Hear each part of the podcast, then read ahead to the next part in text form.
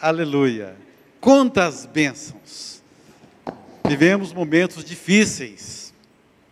E muitas vezes temos contado apenas aquilo que não é bênção, não é verdade?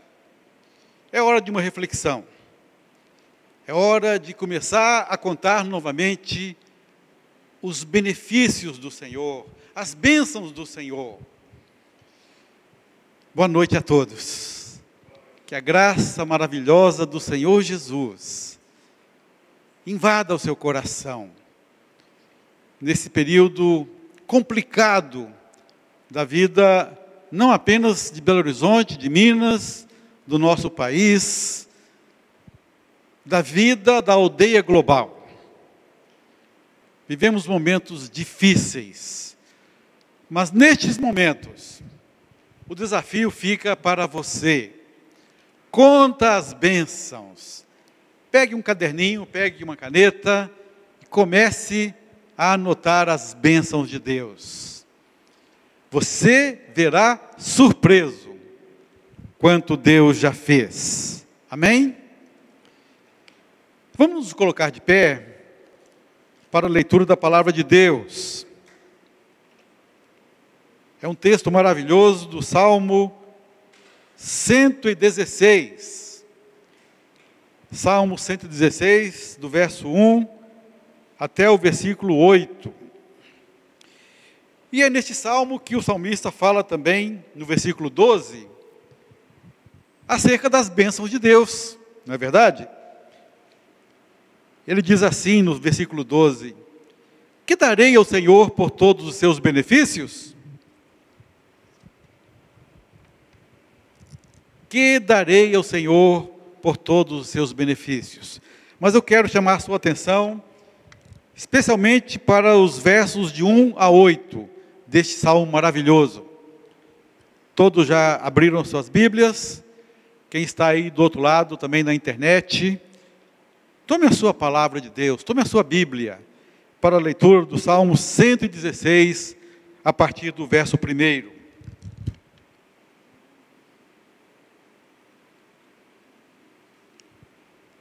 Amo o Senhor. Amo o Senhor porque Ele ouve a minha voz e as minhas súplicas. Mais tarde, no Novo Testamento, Jesus ensina um pouquinho diferente. Amo o Senhor porque Ele me amou primeiro. Porque inclinou para mim os seus ouvidos, invocá-lo-ei enquanto eu viver. Laços de morte me cercaram, angústias do inferno se apoderaram de mim. Caí em tribulação e tristeza. Então, então invoquei o nome do Senhor Ó Senhor, livra minha alma. Compassivo e justo é o Senhor. O nosso Deus é misericordioso. O Senhor vela pelo simples. Achava-me prostrado e ele me salvou. Volta minha alma, volta minha alma ao teu sossego, pois o Senhor tem sido generoso para comigo. Pois livraste da morte a minha alma. Livraste das lágrimas os meus olhos, livraste da queda os meus pés. Quero salientar aqui o verso 8. Três livramentos maravilhosos que Deus trouxe na vida do autor desse salmo. Dizem os estudiosos que o autor desse salmo é nada mais, nada menos do que o rei Ezequias. E ele diz assim no versículo 8, no versículo 7 e no versículo 8: Volta minha alma ao teu sossego, pois o Senhor tem sido generoso para contigo, pois livraste da morte a minha alma, livraste das lágrimas nos meus olhos, e livraste da queda os meus pés. Ó oh, Pai, que livramento poderoso o Senhor trouxe ali para o rei Ezequias, para o povo de Judá, diante das grandes tribulações que eles estavam enfrentando. E a nossa oração nessa noite é essa: dá-nos um livramento tríplice. Livra a nossa alma da morte. Livra os nossos olhos das lágrimas. E livra da queda os nossos pés. Vamos repetir, querido, o versículo 8? Todos nós juntos. Pois livraste da morte a minha alma, das lágrimas meus olhos, da queda os meus pés. Em nome do Senhor Jesus, nos merecimentos do Senhor Jesus. Amém e amém. Pode assentar, querido.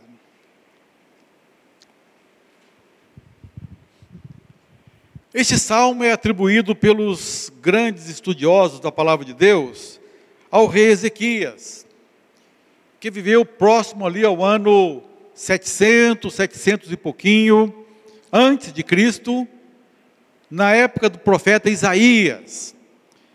O rei Ezequias, rei de Judá, ele conta aqui o seu testemunho de um poderoso livramento que Deus trouxe à vida dele. Este rei piedoso enfrentou dois problemas gravíssimos durante a sua vida. Um deles relacionado a uma doença. Foi um momento em que o profeta Isaías foi é, direcionado por Deus para levar uma mensagem terrível, dura. Isaías então adentrou o palácio real, o palácio construído pelo rei Salomão, e chegando diante de Ezequias, ele profetizou: Ezequias, põe em ordem a tua casa, porque morrerás dessa doença e não viverás. Olha que dificuldade, olha que tribulação viveu ali o rei Ezequias, rei de Judá.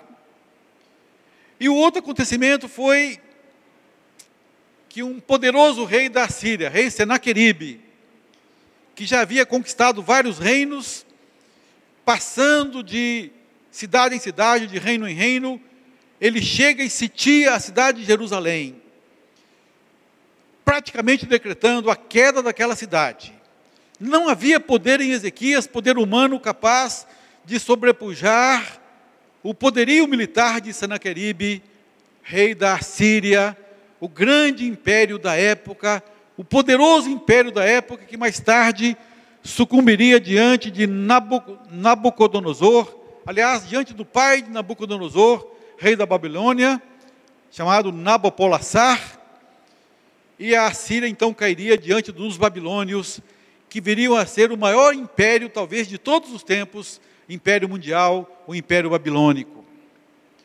Mas naquele momento, Ezequias enfrentava o grande sítio da cidade de Jerusalém, e ele então viveu o que ele fala aqui no versículo 3: Laços de morte me cercaram, angústias do inferno se apoderaram de mim, caí em tribulação e tristeza.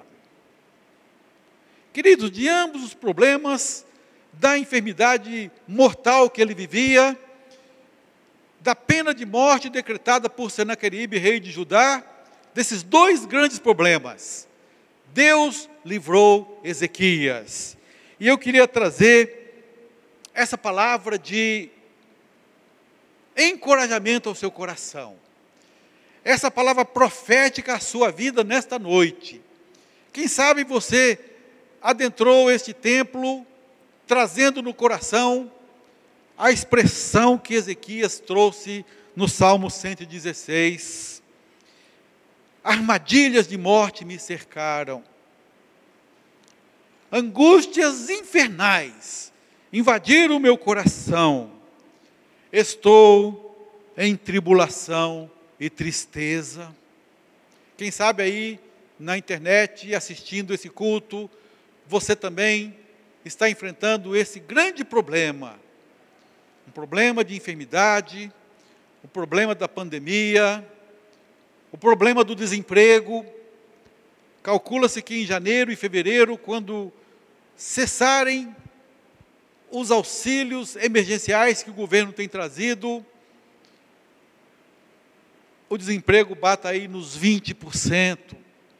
Está atualmente em 13, 14%. Queridos, vamos orar.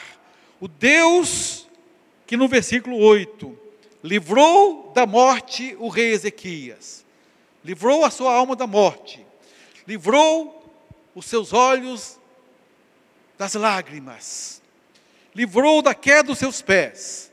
Esse Deus tem poder hoje para trazer uma profunda virada no nosso país, uma recuperação econômica tal que o mundo jamais poderá crer, mas Deus é capaz de fazer isso. Por isso oramos também pelo nosso país, por isso intercedemos, por isso clamamos: Senhor, livra o nosso país dessas angústias que estamos enfrentando.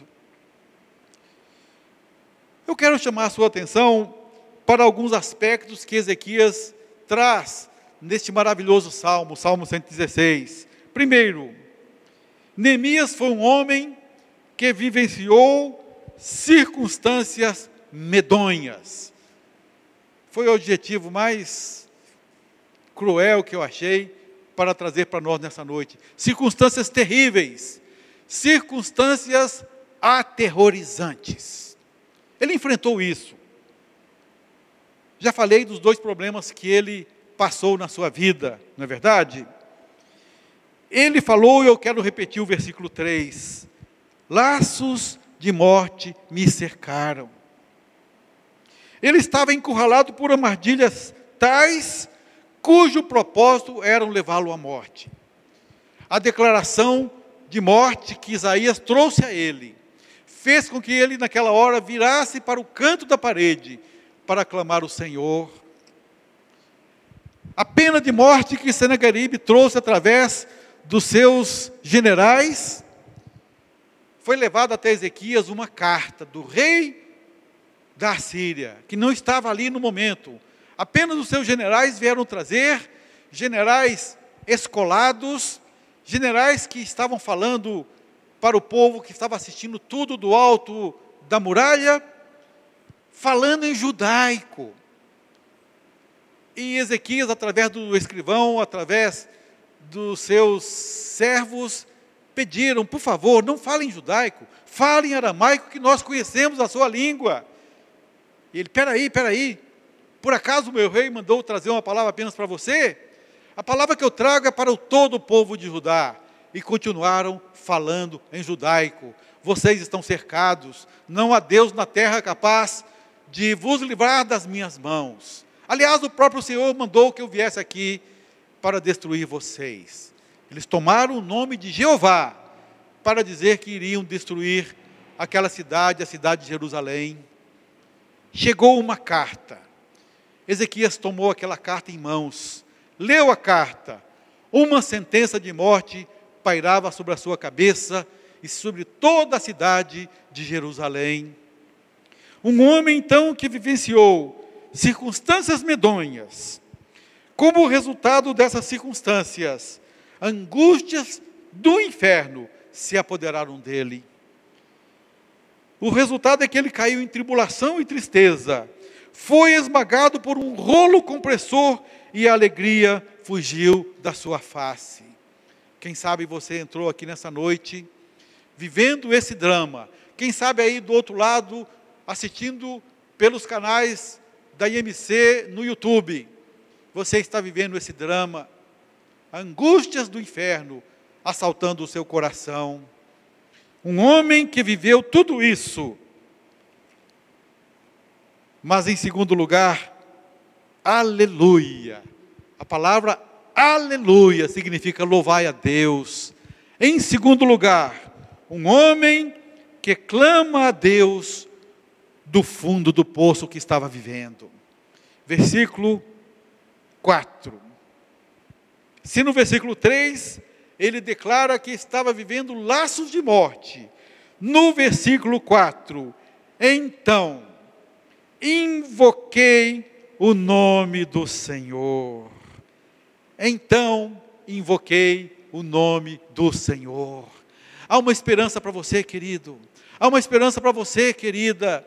Há uma esperança para você que me ouve através dos canais da IMC. Invoque o nome do Senhor. No Salmo 121, momentos de guerra, o salmista também declara: Eleva os meus olhos para os montes.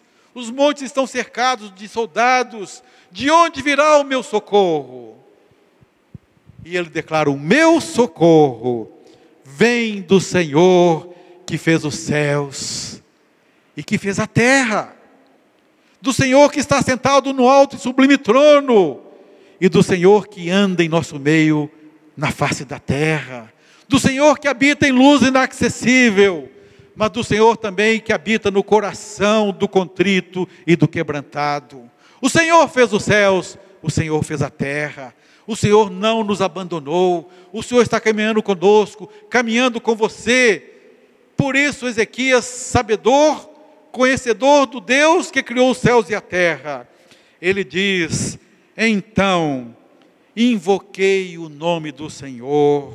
Virou-se para a parede e falou: Ó oh, Senhor, tu sabes como eu tenho andado contigo, como eu tenho andado na minha integridade, como eu tenho proclamado o teu nome ao povo de Israel, ao povo de Judá. Ó oh, Senhor, me livra dessa enfermidade. E quando chegou a carta do rei Senaqueribe da Síria, tomou aquela carta, sabe o que ele fez? Você sabe o que ele fez? Você que me ouve aí da internet, sabe o que Ezequias fez? entrou no templo de Deus e mostrou aquela carta para Deus, apontou para o altar: aqui está, Senhor. Ele não está injuriando a mim, Senaqueribe está insultando o Deus de Israel.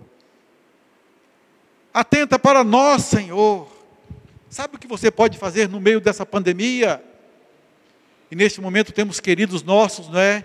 Hospitalizados, queridos que já venceram a pandemia, graças a Deus, como Paulo, diácono dessa igreja, queridos e queridas como a Alessandra, esposa do Kleber, enfrentando nesse momento, não é, a enfermidade ali no hospital.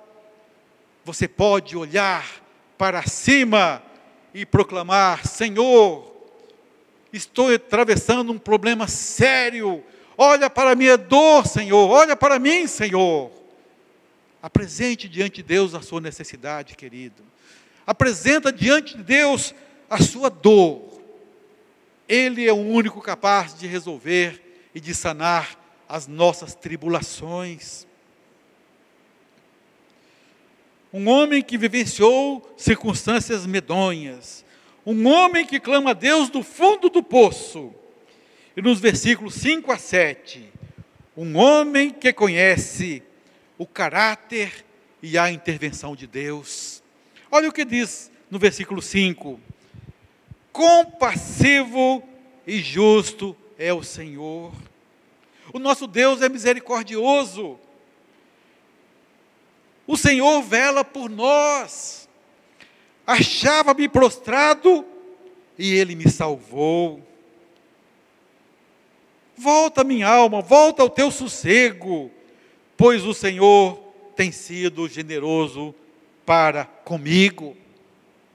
Você conhece o caráter de Deus? Você conhece o Deus amoroso?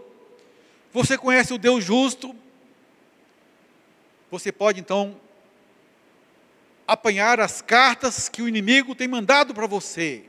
Apanhe essas cartas, leve diante de Deus, entre no templo, não é o santuário do quarto da tua casa também, se você não pode vir aqui, existe um santuário. Mateus capítulo 6, tu porém quando orares, entra no teu quarto.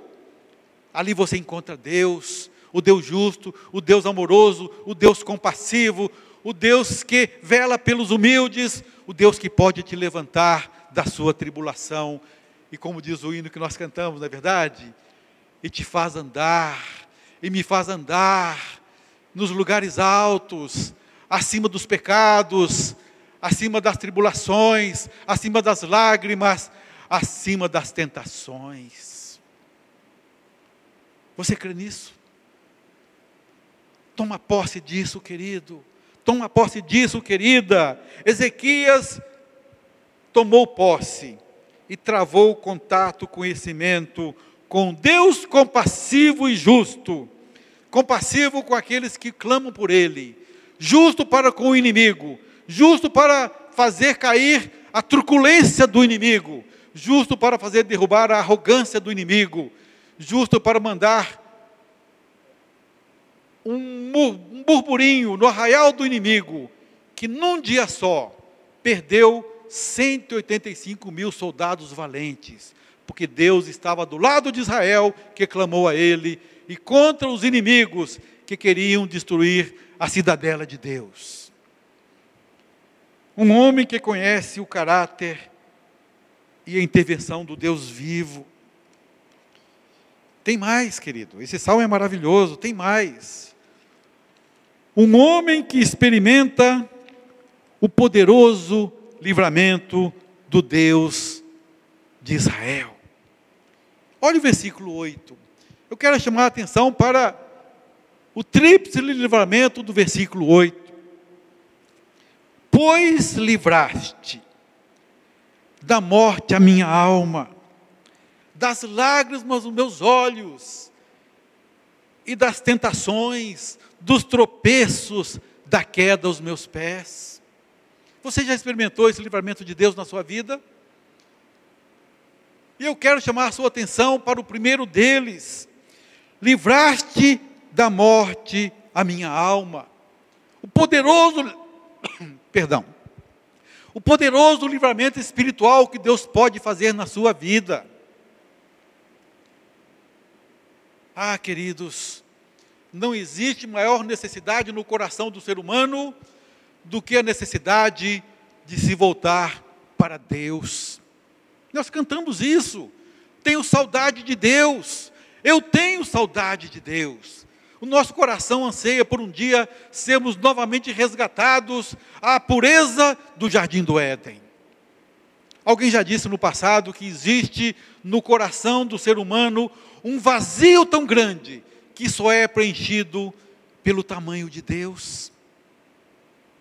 Você que me escuta aí na internet também, quem sabe você está passando agora por essa crise existencial, e a maior crise que o ser humano pode passar, seja ele ateu ou crente em Deus, a maior crise existencial é esta saudade de Deus que o coração humano experimenta.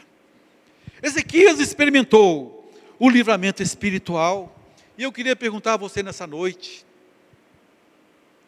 você já está salvo? Você que está sentado aqui presencialmente, você que está aí do outro lado na internet, você já está salvo? Já experimentou a salvação de Deus? Não, não estou perguntando se você nasceu em berço evangélico. Não estou querendo saber se você é filho de crente. Não quero saber se você é um religioso. Estou perguntando a você nessa noite: você já está salvo? Deus já preencheu o vazio do seu coração? Quero lhe contar uma pequena história. A história de uma menina chamada Suzy Graham. Passou-se num vilarejo lá da outra América, nos Estados Unidos, uma menina de nove anos, crente em Deus, temente a Deus, que de repente, ao chegar ao culto daquela manhã, lá nos Estados Unidos, o pastor lançou um desafio. Aqui no nosso vilarejo, temos ainda pessoas que não conhecem a Deus, pessoas que ainda não são salvas. E o pastor desafiou aquela comunidade, e Deus tem nos desafiado também, a levar o evangelho aos perdidos. E o pastor fez um sorteio, não é? Das pessoas que ainda não estavam salvas naquela cidade, e saiu para uma mãe de família, uma vizinha, para ela orar e durante 30 dias interceder por ela. E depois de 30 dias trazê-la, tentar trazê-la à casa de Deus, para que ela fosse salva e travasse conhecimento do caráter do Deus justo e compassivo, amoroso, que perdoa o pecado do homem e da mulher. E foram fazendo o sorteio das pessoas, para uma outra pessoa saiu o juiz da cidade, e assim o, o prefeito. Sabe quem saiu para a pequena Suzy, de nove anos, uma menina temente a Deus? Querido, saiu para ela no sorteio o velho Tim. Quando ela pegou ali o nome do velho Tim, todo mundo riu. O velho Tim era de mais conhecido na cidade, um bebum que não conhecia Deus, que não frequentava os lugares mais puros, vivia embriagado, caído pela sarjeta. Como é que uma menina de nove anos poderia trazer para a casa de Deus o velho Tim? Suzy pegou aquilo e orou a Deus, e foi orando a Deus, e um dia, quando saiu de casa, lá estava caído na sarjeta o velho Tim. Ela chegou diante dele, abaixou e falou no ouvido dele: Velho Tim, você está salvo? Ele abriu os olhos, olhou para ela, cuspiu um bafo de cachaça e não disse nada. Continuou ali o seu sono, embriagado, não entendendo nada. Passaram-se os dias, ela continuou orando, intercedendo, buscando diante de Deus: Senhor, eu quero salvar o velho Tim. E um dia ela encontrou o velho Tim assentado no meio-fio, lúcido, chegou diante dele e falou: Velho Tim, você já está salvo? Ele olhou para ela e falou: Menina, não sei o que quer dizer isso, mas aqui no meu coração eu sinto que não estou salvo. Eu estou orando por você, velho Tim, Deus vai te salvar. Os dias se passaram e um belo dia ela encontrou de novo o velho Tim e falou: Velho Tim, você está salvo? Não, menina, eu não estou salvo. Eu quero ser salvo. E ela então encaminha o velho Tim até o pastor. O pastor explica o plano da salvação para o velho Tim. Diz a ele que pelos nossos pecados que nos conduzem à morte, Jesus morreu por nós. Ele veio do céu, deixou ali a sua glória e morreu numa cruz para o perdão dos nossos pecados. Passados 30 dias, de mãos dadas com a Suzy, o velho Tim, não mais um bêbado, entra pela porta do templo e vai à frente e confessa os seus pecados e aceita Jesus como seu Salvador. E poucas pessoas naquela cidade haviam conseguido trazer a pessoa pela qual tinha orado. Sabe, queridos, existe no coração do ser humano uma ânsia por Deus.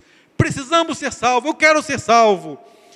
Lembra quando Paulo e Silas oravam ali na prisão?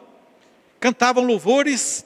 O carcereiro, cidadão romano, estava dormindo, consciente de que ninguém podia escapar daquela fortaleza, aquela cadeia onde todos estavam com os pés no tronco. Restou a Paulo e Silas com as costas machucadas do açoite, louvar a Deus e cantar, enquanto os presos ouviam. Por volta da meia-noite, Deus manda um terremoto. O carcereiro acorda assustado, achando que todo mundo havia fugido. E quando Paulo e Silas falam, não se mate, não suicide, todos estão aqui. Qual foi a primeira pergunta do carcereiro?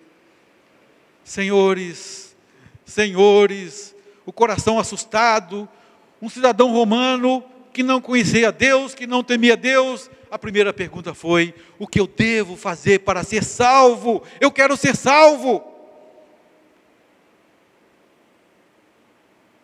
A resposta magnífica de Paulo foi: crê no Senhor Jesus e será salvo tu e a tua casa. Você já está salvo? Você já está salvo? Você está salva? livraste da morte a minha alma, das lágrimas dos meus olhos. Sabe, querido, o Deus que é poderoso para livrar você do inferno, também é poderoso para estancar as suas lágrimas, para resolver a sua angústia, a sua tristeza, a sua tribulação, a sua vontade de suicídio. Nessa pandemia, os suicídios aumentaram lamentavelmente. Para resolver o seu problema de separação de casais, as separações aumentaram. Para resolver o problema de destruição dos lares, muitos lares estão sendo destruídos por causa da dor que as pessoas estão enfrentando, o seu problema de desemprego, Ele é poderoso para estancar dos nossos olhos toda lágrima E um dia haverá, no final dos tempos, quando Ele mesmo, com seu grande lenço, enxugará dos nossos olhos toda lágrima, para nunca mais você ter lágrimas nos olhos. Ele tem esse poder. E tem também poder, queridos, para livrar os seus pés da queda. Quantas vezes temos caminhado para as tentações? Quantas vezes tem chegado a nós tentações terríveis? Quantas vezes você tem sucumbido à tentação? Olhe para cima. O Deus que salva, o Deus que nos traz a alegria restaurada, o Deus que com seu lenço enxuga as nossas lágrimas, também é poderoso para nos socorrer durante as tentações. Você crê nisso? Amém, aleluia. Creia nisso. Deus é poderoso para nos socorrer às tentações. Sabe por quê? Aquilo que Paulo fala aqui, não existe tentação maior do que as nossas forças. Pelo contrário, durante a provação, Deus nos dá livramento.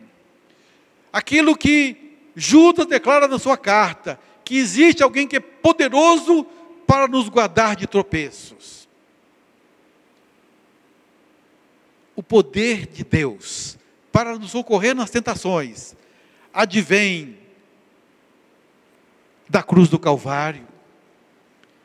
Hebreus declara que aquilo que Jesus passou aqui na terra, olha só a necessidade do Filho de Deus ter vindo à terra morrer em nosso lugar.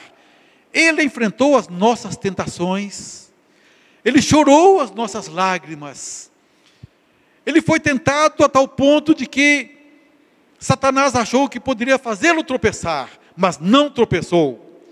Ele conquistou o poder de nos socorrer nas nossas tentações. Olha para Jesus, olha para o Filho de Deus, Ele é poderoso para nos socorrer nas nossas tentações. Hebreus capítulo 2, versículo 18. Pois naquilo que ele mesmo sofreu, tendo sido tentado, é poderoso para socorrer os que são tentados. Pois livraste da morte a minha alma, das lágrimas nos meus olhos e da queda os meus pés. Que nessa noite você possa tomar essa carta de sentença de morte que, Deus, que o inimigo trouxe para você. Apresente-a diante de Deus. Chegue diante do Pai, como Ezequias fez, e apresente a carta a Ele Deus é poderoso para derrotar o inimigo, salvar a sua vida e enxugar os seus olhos das lágrimas. Curva a sua cabeça.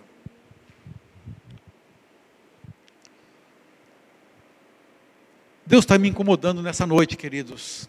Tanto aqui quanto aqueles que nos assistem pelo canal do YouTube. Você já está salvo? Está? Ou seu coração ainda se angustia, sem saber onde você passará a eternidade? Você já está salvo? Se você não tem certeza da salvação, esta é uma noite onde Deus te concede a oportunidade de livrar a sua alma da morte. Há aqui alguém que ainda não tem certeza de salvação, que sabe que pelos seus pecados está condenado, que a justiça de Deus é capaz de lançá-lo no inferno se você não se arrepender dos seus pecados. Há alguém aqui nessa noite que gostaria de dar a sua vida a Jesus, entregar sua vida a Jesus, confessar os seus pecados e receber poder para se tornar filho de Deus? Há alguém nessa noite? Levante a sua mão.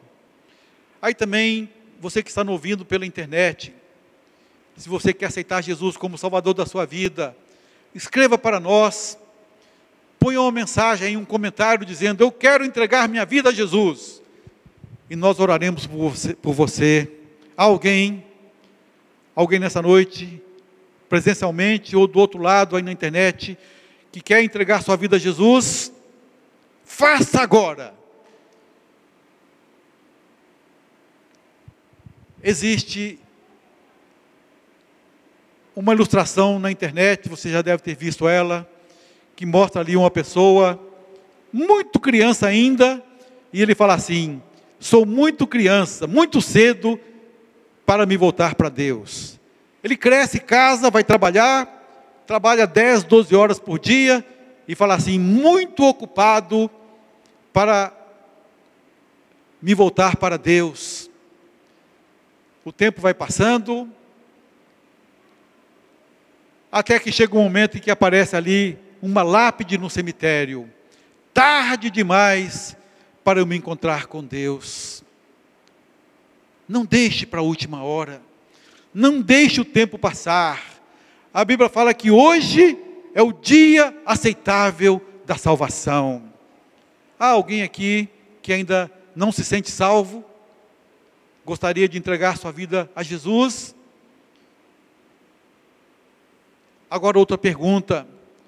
Há alguém que entrou aqui atribulado, coração machucado, coração ferido, e gostaria de trazer diante do altar a sua dor diante daquele que é poderoso para enxugar dos seus olhos as lágrimas. Alguém assim, talvez perdeu o emprego, talvez perdeu um ente querido, o coração está doendo, se você quiser vir aqui à frente, vamos orar por você. Vamos te abençoar. Traga diante de Deus, como Ezequias fez. E o Senhor trouxe novamente a alegria ao coração daquele rei. Há alguém que gostaria de receber uma oração? Se quiser vir à frente, nós vamos orar por você.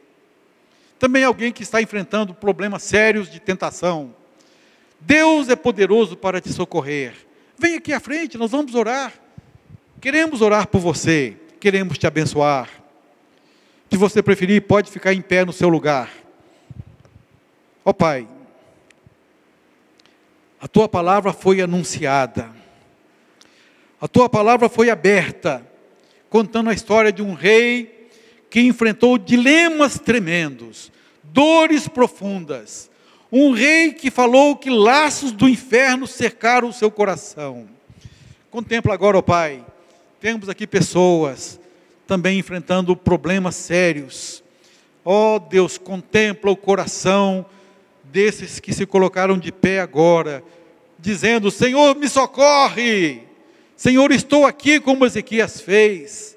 Senhor, estou aqui para clamar, para invocar o teu santo nome nós cremos que o Senhor é um Deus amoroso, um Deus que cuida de nós, um Deus que contempla e sabe da nossa necessidade mais profunda. Ó oh, Pai, contempla agora, Deus, contempla, Senhor. E vem aí agora trazendo, Deus, paz, trazendo conforto, trazendo a segurança de que o Senhor é capaz de resolver todo e qualquer problema, porque o, Senhor é poderoso para fazer infinitamente mais do que nós pedimos, do que até mesmo que nós pensamos. O Senhor pode fazer, o Senhor pode trazer solução, o Senhor pode trazer paz, o Senhor pode trazer, ó oh Deus, a cura, o Senhor pode trazer, ó oh Deus, o anseio que essa alma, que esse coração está enfrentando agora. Traga, ó Pai, profetizamos, ó Deus, a solução que essas pessoas, que os teus servos, que os nossos irmãos, que as nossas irmãs precisam nessa noite profetizamos a bênção do Senhor, baracá do Senhor para essas vidas, como o Senhor fez com Ezequias. Profetizamos não pelos nossos merecimentos, mas pelos merecimentos do Senhor Jesus, pela água da vida que flui do santuário que vem da cruz do Calvário. Nós profetizamos solução para os pedidos que as tuas servas fazem nessa noite em nome de Jesus. Amém e amém. E agora, povo de Deus que nos assiste aqui e também via internet, que o amor de Deus o Pai, que o Deus que é justo, compassivo, amoroso, longânimo, misericordioso, que o amor de Deus o Pai, a graça, graça que se inclina, ouvido que se inclina, olhos que se inclinam para abençoar, a graça do Senhor Jesus e a comunhão, os dons do Espírito, o fruto do Espírito, o consolo do Espírito Santo de Deus, sejam com todo o povo de Deus, não apenas aqui e agora, mas em toda a face da terra. Amém e amém. Que o Senhor te abençoe, querido. Não se esqueça, Deus é poderoso para livrar.